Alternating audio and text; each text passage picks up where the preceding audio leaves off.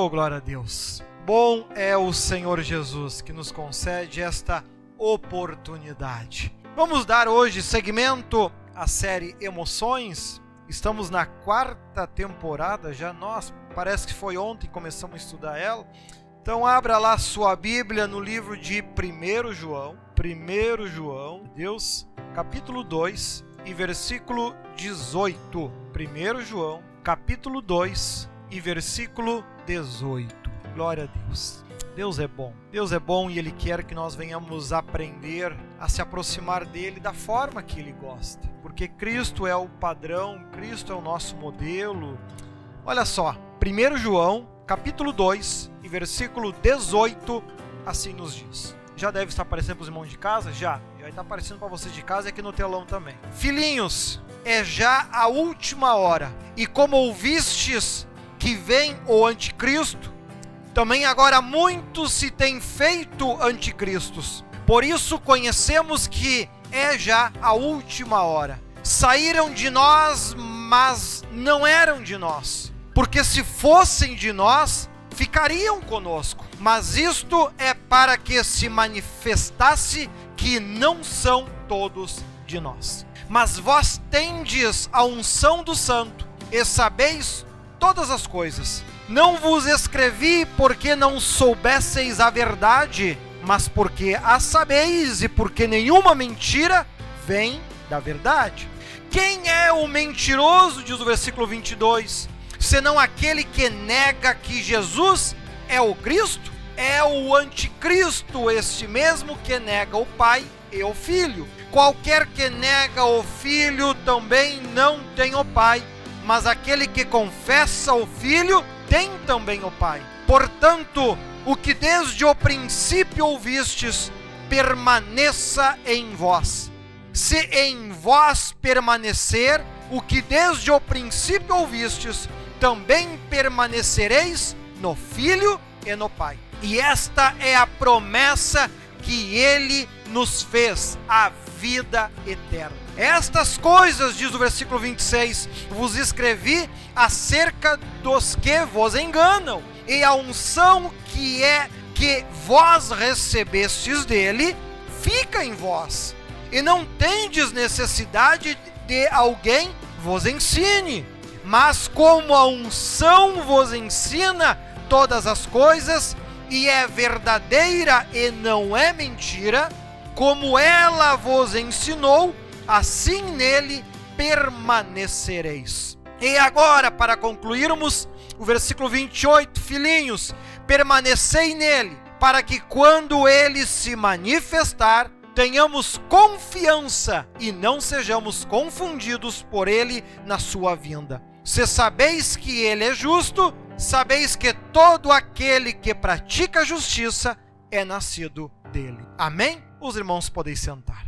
Glórias a Deus. Ogros. Estamos aqui estudando este livro da primeira carta de João, né? nesta quarta temporada da série Emoções, onde nós estamos tendo a oportunidade de nos aprofundar no, no, trabalho que a gente mesmo ministra ao longo de nossas vidas, através da visão que de alguém que tinha tamanho amor, como João, e desenvolve os teus textos, os seus textos, desenvolve a sua palavra, tendo este cuidado, tendo esta atenção em demonstrar amor em cada uma das suas palavras.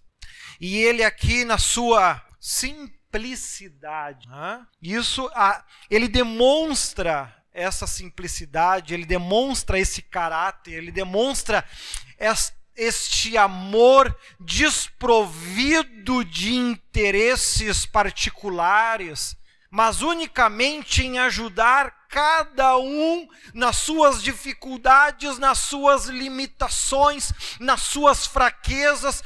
E ele começa lá no versículo 18, chamando atenção, né, ao que ele chama de anticristo.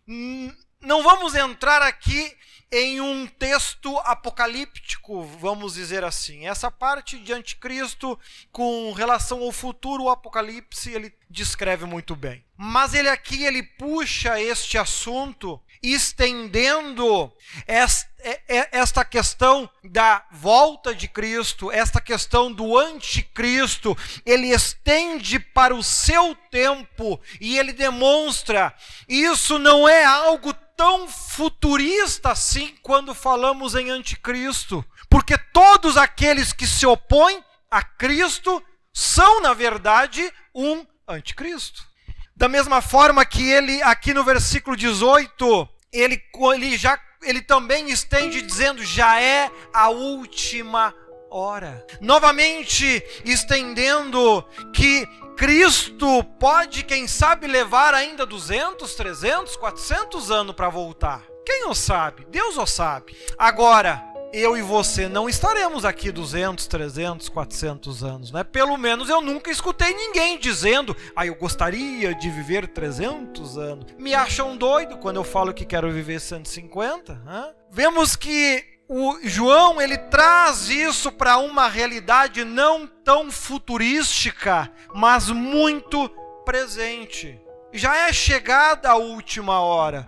Se nós dermos ouvidos àqueles que estão se opondo a Cristo, a nossa condenação não é futuro, ela passa a ser presente e real. É preciso que nós venhamos perceber isto e aqui no versículo 18 ele chama a atenção: estes apontamentos com relação ao futuro podem se tornar presentes agora, na minha e na tua vida, se nós dermos ouvido àqueles que se opõem a Cristo. E ali no versículo 19, ele descreve: quem se afasta não é com. Isso é uma realidade. Isso é uma realidade. Todas as pessoas que saem aqui da igreja, do Ministério Cristo ao Senhor, saem porque não eram com nós, não estavam no mesmo barco que nós, não estavam tendo o mesmo desejo que nós, não estavam tendo a mesma meta que nós, não estavam tendo o mesmo objetivo que nós. Nós aqui aprendemos a, a, nos tornar e sermos uma família. Pessoas que se ajudam, pessoas que batalham junto, pessoas que lutam com o mesmo propósito: aproximar todos de Deus, aproximar todos de Cristo. E cada trabalho que é feito, cada trabalho que é realizado, é realmente proporcionando condições para que você tenha condições de ao realizar o teu trabalho para Deus, você consiga se aproximar de Deus. E de que forma, por exemplo, a gente faz isso? Por exemplo, sempre que as pessoas querem, por exemplo, fazer visita nos lares, né? Sempre que possível eu peço, converse lá com o presbítero Zigomar, né? E procurem ir com, ir com ele. Por que isso? Inclusive, eu falava sobre isso no rádio. Hoje o tema do rádio foi sobre amigos. Né? Eu fiz vários apontamentos com relação à amizade né? no programa de rádio, que inclusive já está disponível aí no site. Né? E, inclusive, eu, eu aponto ali que há feridas que os amigos causam em nós, que é para o nosso bem. Que a Bíblia diz que são feridas boas, que a gente deve zelar por elas. E o ser humano, quando é ferido por um amigo, a primeira coisa que ele faz é romper com a amizade. Para te ver que é totalmente fora a Bíblia. Então eu falo sobre isso no programa de hoje. Vemos aqui então que então que quando as pessoas têm esse desejo, por que, que eu procuro então pedir que eu acompanhe ele? Eu estou há 20 anos em Canoas, por exemplo. Ah? E a única pessoa que até agora Deus escolheu para ser presbítero foi ele. Aí eu pergunto, por que, que Deus escolheu ele para ser presbítero? Por que, que Deus escolheu a mim para ser bispo? Há características em nós que são importantes para Deus. Então, quando eu peço para que vocês acompanhem Ele, observe a maneira de falar, a maneira de pregar, a maneira de conversar, a maneira de se comportar, a maneira de lidar, a maneira de reagir com as pessoas. Observe essas coisas, né? Inclusive, eu estive falando hoje no programa de rádio, né, que a Bíblia alerta também, né? Ande com os sábios e serás sabe. Né? Então, nós, quando queremos crescer na graça de Deus, queremos crescer diante de Deus, nós temos que aprender essas particularidades que agradam a Deus. Né? Porque o evangelho ele tem esta característica, ele não se preocupa em agradar a mim. Tanto não se preocupa que ele diz: se um amigo teu te ferir, valoriza essa ferida, porque os teus inimigos só vão te elogiar e te agradar. Hã? Falei isso no rádio hoje. Então nós temos que compreender aquilo que de fato tem valor e aquilo que não tem valor, aquilo que é importante e aquilo que não é importante, e não nos deixarmos enganar por aquilo que os nossos ouvidos ouvem. Né? Por vezes nos acostumamos, amigo meu é aquele que me elogia. Não necessariamente. Eu costumo dizer que se uma pessoa elogia o meu trabalho, eu acho bonito pelo reconhecimento que a pessoa está fazendo. Agora, isso não me torna uma pessoa melhor. Agora, uma crítica construtiva que eu consiga meditar nela e me tornar melhor, isso me ajuda a ser alguém melhor. Né? Muitas foram as críticas que eu já ouvi, muitas foi, foram as porradas que eu já levei. Né? A gente aprende, se não aprende na boa, a gente aprende na porrada, mas que aprende, aprende. Né? Deus é bom, né? Ele tem uns chicotes bons, né? Ele tenta falar numa boa, né? Agora, se ele não consegue numa boa, ele fala de outras formas, né? Até antes, nós estávamos ouvindo alguns louvores, né? Sempre a gente coloca, e tem um que fala sobre o bichinho de Jacó. Né? E até meu filho estava me perguntando por que, que ele fala bichinho de Jacó. Aí eu estava mostrando para ele que lá em Isaías, acho que é 41, até eu estava lendo esse texto essa semana, e que, que fala, né? Deus se referindo ao povo, ao seu povo, né? Como vermes, como né? Eles se achavam tão grande, tão forte, que faz e aconteça. E Deus diz: Vós sois vermes, vós sois povinho, mas se clamarem a mim, eu vos ajudo. Ou seja, então nem sempre Deus vem no, no bonzinho, ó, oh, grande homem de Deus, grande. Não, às vezes ele vem e já, ele já começa apelando, já, já começou a chamar de verme para cada um entender o seu lugar. Então nós temos que conseguir ser pessoas. Por que nós estamos fazendo essa série Emoções? Para que a gente consiga ser como homens e mulheres de Deus, deixar de ser tão emotivos e se magoarem e ferirem por qualquer bobagem que alguém diz e sermos fortes de verdade, né? Sermos fortes, né? Ao ponto de se um dia Deus falar, em vez meu servo, chamar meu verme, você ficar feliz da vida, ele lembrou de mim. Ah, mas para a maioria do crente, que se ele falar isso, ele mata o crente. Ah, vão chorar o resto do ano, sair até da igreja. Por quê? Porque nunca leram Isaías 41. Bom, também fui eu. Foi logo o texto, tá em Isaías, né? A maioria, quando lê os primeiros capítulos de Isaías, cansa e pula para o próximo. Né? Porque Isaías, até o capítulo 20, se a memória não, não me engana, bah, que livro difícil de ler. Né? Depois do 20 é gostoso, agora até o 20, oh, eu, a primeira vez que eu li, eu disse: Jesus, eu vou ler porque eu tenho que conhecer, mas tá difícil, Senhor, tá difícil. Né? Quando pensa agora vai, morreu mais um. Quando pensa agora vai, morreu mais um. É desgraça, desgraça, desgraça. Eu pensei, mas há livro para gostar de uma desgraça, Jesus amado. Né? Mas também. Ó, Olha a forma como Deus tinha que tratar o povo, para o povo abrir o entendimento. Tinha que chamar de verme, porque se chamasse de qualquer outra coisa, Jesus, eles eram os deuses na terra. Né? O orgulho era difícil. Né? É complicado. E veja então, nós estamos fazendo esse trabalho juntos. Né? A gente procura então se espelhar naqueles que Deus tem escolhido. Poxa, se Deus escolheu ele para ter este cargo, quer dizer então que se eu procurar agir da forma que ele age, pensar como ele age, se comportar como ele age, eu tenho a chance de, quem sabe, se for a escolha de Deus, alcançar um mesmo nível de consagração. Por que não? Hã? Então nós. Por quê? Porque nós não estamos aqui lutando um contra os outros, nós estamos lutando um a favor dos outros. Né? Nós podemos aprender com todos. Se você acessar aí o site ministériocristenhor.com.br, querendo Deus até domingo, nós vamos ultrapassar 700 mensagens disponíveis ali. Querendo Deus, até domingo quero ver se eu bato essa meta. 700 mensagens. E eu coloco a mensagem de todos os pregadores, 100% deles. Por quê? Porque a gente sempre aprende algo novo com todos. Muitas das mensagens que eu vim escrever depois foi escutando justamente a deles. Então, é, vale a pena Vale a pena você abrir a Bíblia, não está compreendendo? Entra ali no site, entra no livro e veja se o capítulo e o versículo que você está em dúvida já foi pregado. Né? Tem mais de 700 mensagens ali já disponível, quase 700. Se Deus quiser, até domingo a gente passa 700. Olha só, e ali no versículo 20 e 21, né, ele vem e diz: Quem ficou, ficou porque tem o Espírito Santo. Né? Bem direto. Vós tendes a unção do Santo, né? Que ele está se referindo ao Espírito Santo. E sabeis essas coisas. Então, quem permanece é porque está com o Espírito Santo na sua vida. Tem de verdade Deus na sua vida. É forte, realmente acredita, não está se deixando levar por emoção. Né?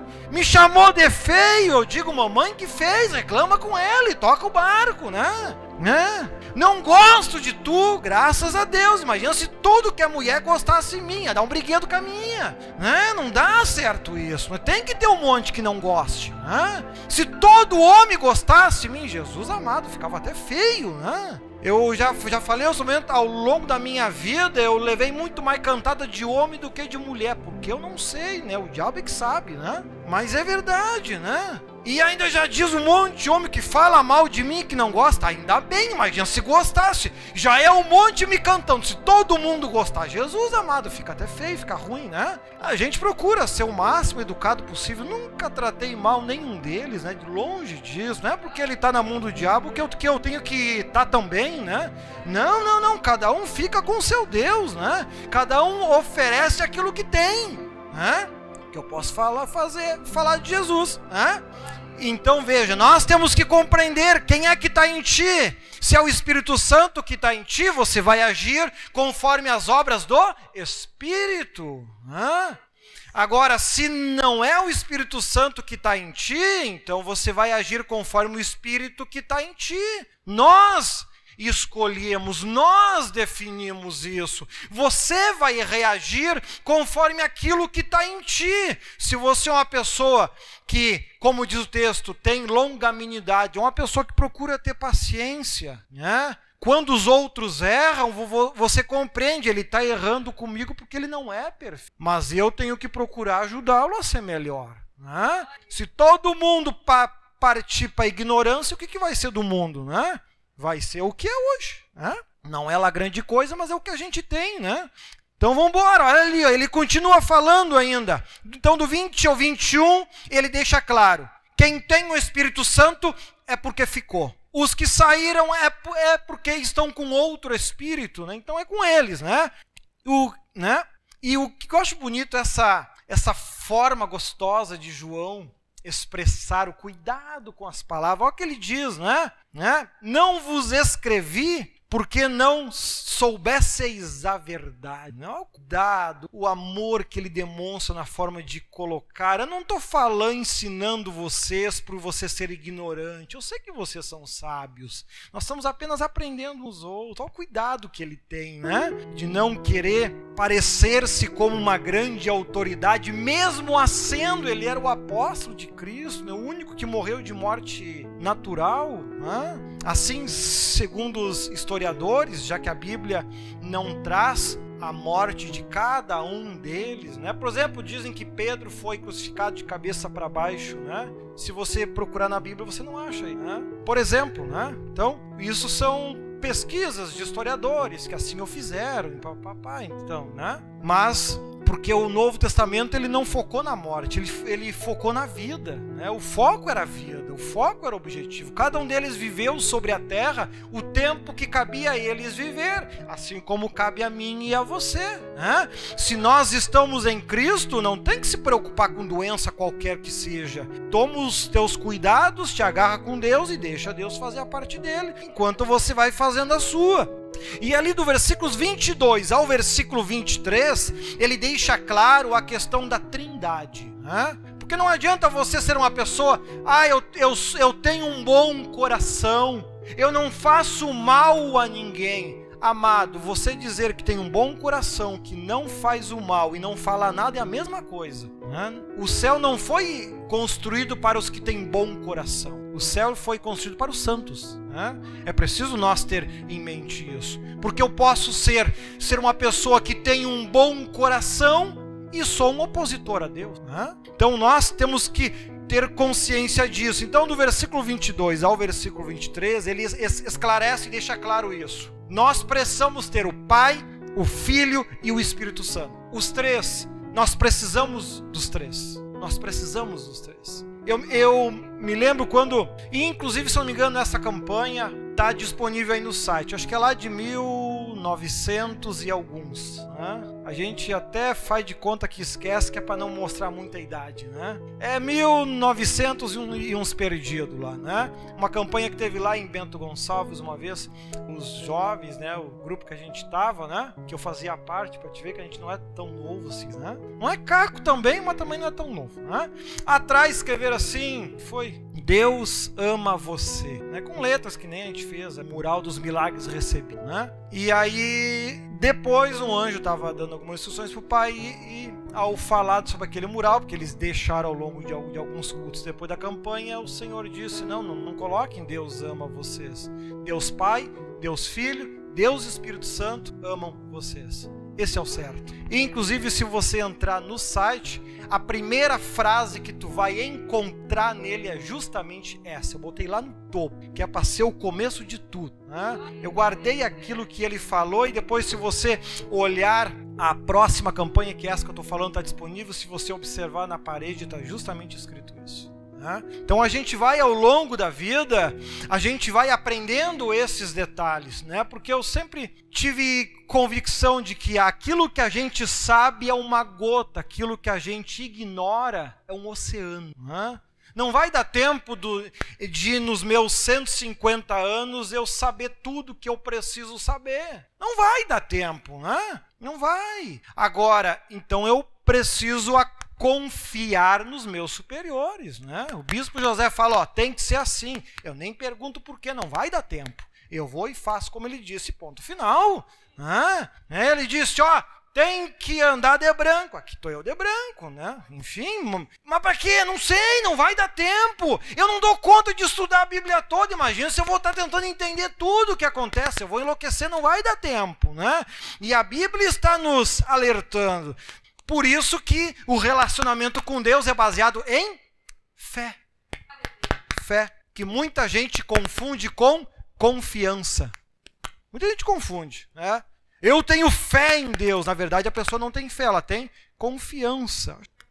Enfim. Sabe que então é, é muito cristão, muita gente. Tá, né? Então, então observe que, então observe que novo. E então observe Glória a Deus. Agora vai. Então observe, né, que nós estamos aqui percebendo que muita coisa ao longo da tua vida como cristão você vai ter que aprender a fazer por fé e por confiança. Não vai dar tempo de você entender tudo. E tem crente que quer entender tudo. Não, mas eu não entendeu, não faço o que eu não faço. Tu vai atrasar todo o teu ministério, a tua vida com Deus e tu não vai sair do chão. Não dá tempo de Deus explicar tudo nos mínimos detalhes. Tu, tudo está na Bíblia. Se você se esforçar, são apenas 31 mil versículos e 1.200 capítulos. Decora, pronto. Né? Claro que você não pode simplesmente saber isso, porque tem versículos que o, um anjo me disse que tem 42 dois ensinamentos diferentes, um único versículo. Então você pega 31 mil versículos, você multiplica por 42, essa é a quantidade de conhecimento que você precisa. Tem gente que ainda não leu os evangelhos, não dá tempo, não dá tempo. Ah, então tem que fazer por fé. E aqui ele está dizendo: olha, então ele, ao falar com o povo, ele trabalha isso, ele está trabalhando justamente essas áreas. Né? Vocês precisam ter o Pai, o Filho e o Espírito Santo. Precisa ter isso, né? E ele continua dizendo ali no versículo 24: permaneça, permaneça. Essa é uma palavra que tem que estar forte no nosso coração. né? permaneça, versículo 24. Portanto, o que desde o princípio ouvistes, permaneça em vós. Se em vós permanecer o que desde o princípio ouvistes, também permanecereis no Filho e no Pai. Observe que não dá tempo de, ao longo de apenas uma vida, compreender tudo que se precisa compreender. Numa reunião de pastor, uma vez, o anjo disse: O que mais entende da Bíblia aqui de vocês conhece 5% do que a Bíblia realmente diz. Eu estou dizendo que não vai dar tempo. Eu estou com 42, então, na melhor da, das hipóteses, se eu tiver ali pelos 2,5, 3, né? Jesus com 42, faz uma regra de 3 aí, né? Eu teria que viver uns 2 mil anos aqui para dar tempo de aprender tudo. Não vai dar tempo, né? Então a gente muita coisa vai fazer por fé. Fé, confiança. Eu estou vendo que a igreja é de Deus, que o ministério é de Deus, que as coisas acontecem pra, aprendi que assim vou, vou fazer e viver minha vida e garantir a minha salvação, que é inclusive o que ele vai estar falando ali no versículo 25 e 26. Pois essa é a promessa que ele nos fez, a vida eterna. Estas coisas vos escrevi acerca do que os vos enganam. Então ele deixou claro qual é a promessa de Deus para minha vida e para tua vida, a vida eterna. Deus prometeu que tu vai ficar rico? Não. Deus prometeu que tu vai, tu vai ter uma saúde de ferro? Não. Deus prometeu que tudo vai dar certo na tua vida? Não. A única promessa que ele está fazendo é a vida eterna. Hã? Bispo, por que, que eu sofro tanto na vida, irmão? Nem perde tempo. O que passou, passou. Toca o barco e te agarra com Deus. Né? Não adianta tu ficar olhando para trás, né? Nós não damos conta de aprender o que falta para frente, tu vai querer entender o passado ou museu velho, né? Não dá, não dá tempo, né? Ainda estão brigando por questão, uns dizem que o mundo teve origem lá no Big Bang, né? Que explodiu, puf, e de repente estamos eu e tu aqui, né? Aí agora já, já tem uns outros louquinhos que descobriram e estudaram que não tem como que a história do Big Bang está errada já inventaram outra. Eu disse, irmão, eu não dou conta de aprender o futuro. Tu acha que eu vou estar preocupado com o passado? Né? E eles falam, ah, porque lá 20 milhões de anos era tudo girino. Irmão, eu tô com 42 e já acho uma montoeira. Imagina 10 milhões, 20 milhões, 30. Eu nem sei o que, que é isso. Né? É que nenhuma vez eu estava na reunião na empresa que eu trabalhava, e aí o meu chefe disse: Ô Leandro, esse, esse final de ano as coisas estão difíceis. Eu tive que tirar 4 milhões das minhas economias para poder manter a empresa. Tu sabe o que, que é isso? Eu pensei, eu não sei nem o que, que é 10 mil, que dirá 4 milhões, né, tio? Eu nem sei o que é 10 mil, nunca tive isso na vida. Agora o cara veio falar de 4 milhões, nem sei o que é isso, né? Enfim, então tem coisa que a gente vai ter que ao longo da vida aprender, irmão. Olha para frente, olha para o alvo, olha para Cristo, né? Ah, por que, que eu sofro tanto? Sei lá, porque precisa, porque é necessário, porque tu é rebelde demais e é só no pau mesmo que tu te converte, né? O que eu sei, o Senhor disse: em tudo dai graças. Né? Tá apanhando, levando porrada, Deus não me ama. Não, Ele ama sim. Assista lá o programa de rádio do dia 24, né? Que você vai ver lá que tem texto que diz: os que são teu amigo mesmo, até ferida eles te causam, porque se falar numa boa não deu, foi no pau mesmo, né? E ainda a Bíblia diz: valoriza isso, porque ele está ele tá te enchendo de buraco, mas é porque te ama, né? Porque aqueles que te odeiam é só elogio e ele, tadinho como sofre, tadinho como sofre, e não faz nada, né? Então a Bíblia nos alerta com relação a isso. Então ele está chamando a nossa atenção. E esta é a promessa que ele nos fez: a vida eterna. Então tomai cuidado com aqueles que só querem te enganar. Né? E ele continua falando, né, ali no 27, falando sobre a unção do Espírito Santo, sobre a palavra, né?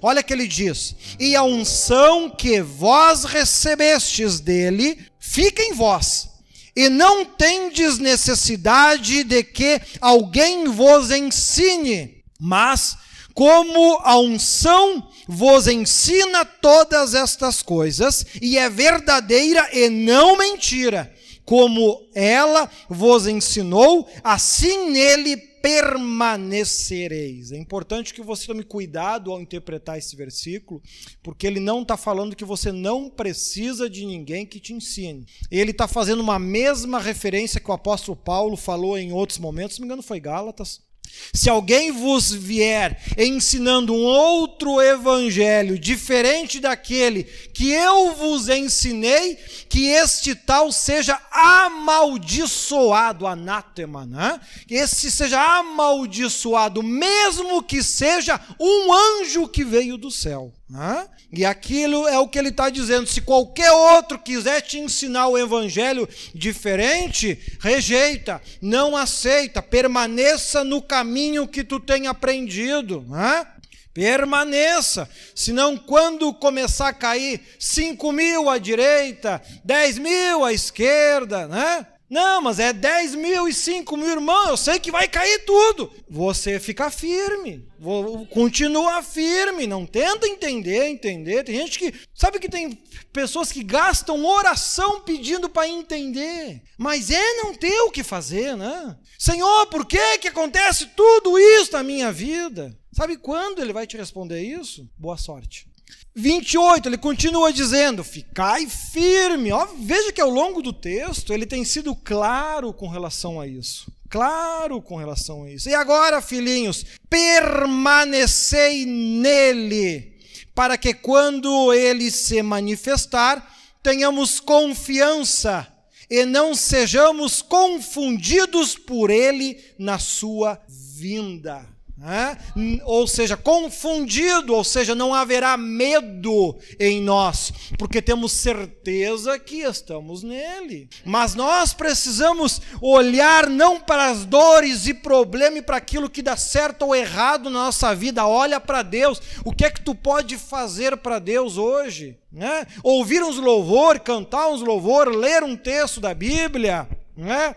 ler a Bíblia, quem sabe, né? Faça algo por Deus, não tem, não perde tempo querendo entender, entender, entender, tu não vai chegar a lugar nenhum, não vai dar tempo, né? A não ser que daqui a pouco Deus resolva, né, por piedade, aí ele começa, conversa contigo, como lá em Isaías 41. Ah, verme, e aí continua com o resto. E aí tu tá preparado para ouvir isso? Tá preparado? É, eu ia ficar triste, então ele não vai te responder nunca. Né? Nós precisamos compreender essas coisas. Eu tenho falado em muitas mensagens, essa questão de emoção é muito coisa nossa humana. Porque isso no mundo espiritual ou é certo ou é errado, não tem meio termo. A nossa emoção que cria o tadinho, o coitadinho. Né? No mundo espiritual, ou tá certo ou está errado. As nossas emoções criam o meio termo. Né? Não presta, mas é gente boa. Né? Então a gente cria o meio termo. E nós temos que cuidar, então, para ao longo da nossa vida, ao invés de estar tá orando, Senhor, entra na minha vida, entra no meu coração, me muda, me faça um vaso novo me faça um vaso útil nas tuas mãos. Não, tá lá orando, Senhor, por que, que eu sofro? Por que, que eu apanho? Por que, que nada dá certo? Por que, que tudo dá errado, irmão? Mas quem é que disse que era para dar certo, pô? Né? Ontem mesmo na Guajuvira a gente ainda falava. Lembra quando você tá lá no hospital com aquele negocinho no dedo, né? Se tu tá vivo, o gráfico vai lá em cima, vai lá embaixo, vai lá em cima, vai lá embaixo, vai lá em cima, vai lá, né? E enquanto ele tá no alto e baixo, é porque tá bom, né? Aí você, ó oh, Senhor, que a minha vida seja tranquila. Tá, mas aí tu morreu. Morreu. Né? Senhor, por que que tu me tirou cedo da terra? Porque tu vivia pedindo que queria ter uma vida tranquila. Pronto. A linha nivelou. Morreu. Né? Não faça isso, né? Aprenda como a apóstolo Paulo lá em Romanos, acho que é 8, né?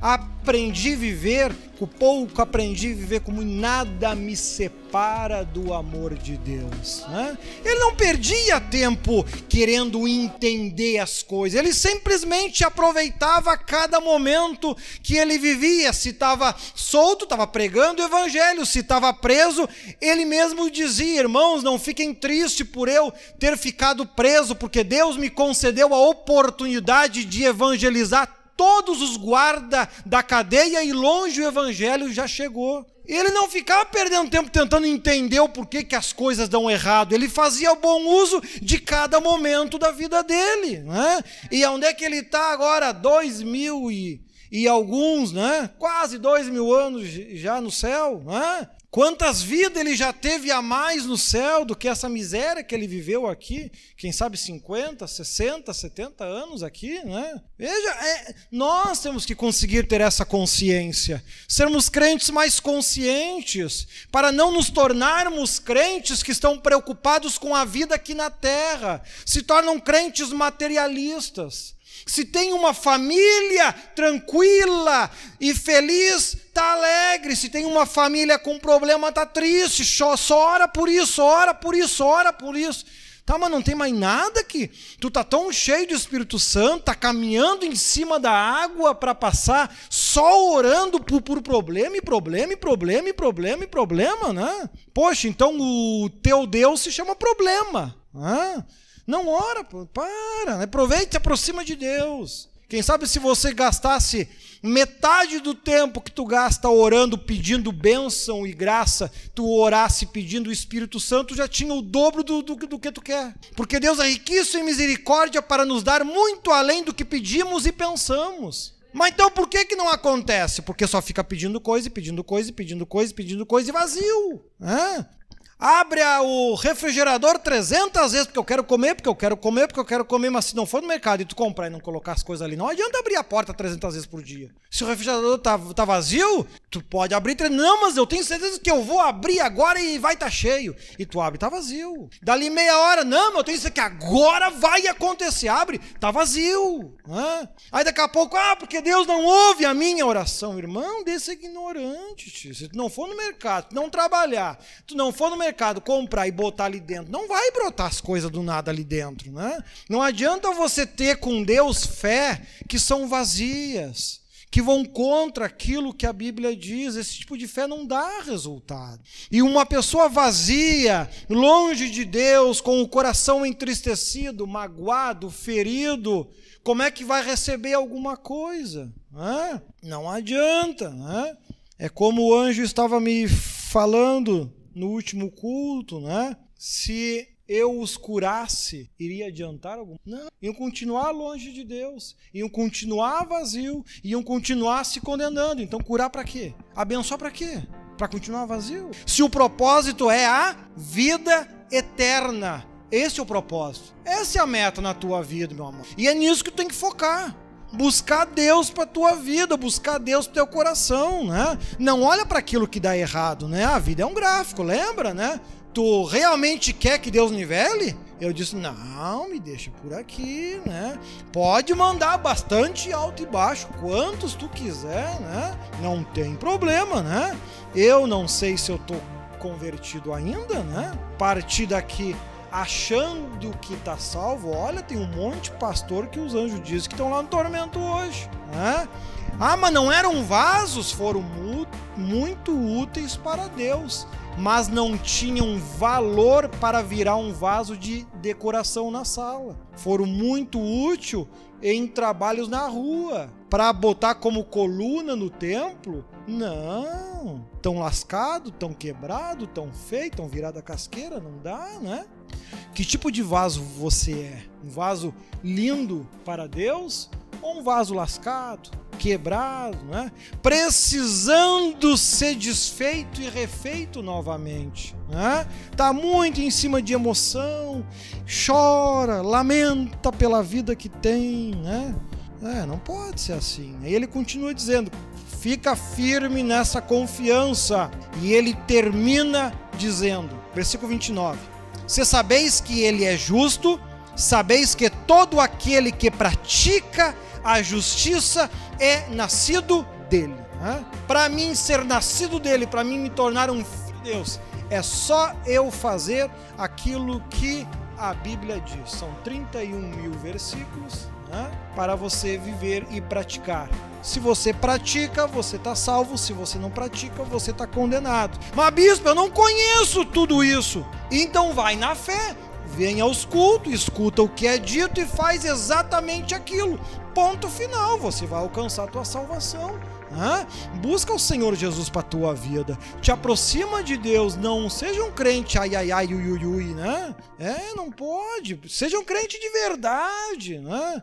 Crente que não está preocupado se a se a linha está em cima ou se está embaixo. Eu estando com Deus tá bom, né? Os apóstolos estavam lá pregando o evangelho. Só pedir para a gente concluir. Abandonar o emprego e trabalho para viver do evangelho, né? que é uma encrenca. Viver do evangelho, olha só, quem vive disso para saber a encrenca que é. Mas enfim, estavam pregando, evangelizando, passando lutas e dificuldades e perseguições, às vezes fugindo, como, como eles escrevem ali, por exemplo, em João capítulo 11 e aí estão no barquinho, é só para cruzar para o outro lado, atravessar o mar da Galileia. Eu já falei aqui os momentos que o mar da Galileia, na verdade, é um lago de água doce, que ele tem um formato muito parecido com o mapa do Brasil, então fica mais fácil de você se localizar quando ali nos evangelhos ele fala: "Ah, eu tô em Cafarnaum, ah, eu tô em um lugar", então tu consegue comparar, então ele está ali pela banda do Nordeste, ah, ele está aqui pela banda do Amazonas, enfim, né? Porque o mapa é muito parecido. E eles estavam cruzando tranquilo, o que que aparece? Tempestade. Nunca dá tempestade. A hora que eles resolvem entrar num caico, é um barquinho, né? Para atravessar, nem o vento ajuda, né? E eles apavorados, desesperados, né? Aí, aí o que acontece? Vem Jesus caminhando por cima da água, tranquilo, né? Curtindo o vento mas, Senhor, e a tempestade? Que tempestade? É só um vento e ele bem tranquilo. Acalma-te. Para o vento. Né? O crente tem que aprender a ser como Cristo, ser de meus imitadores. Não pode entrar em desespero no momento da luta, da dificuldade, do problema, da dor, né? Tá sentindo dor? Ora a Deus.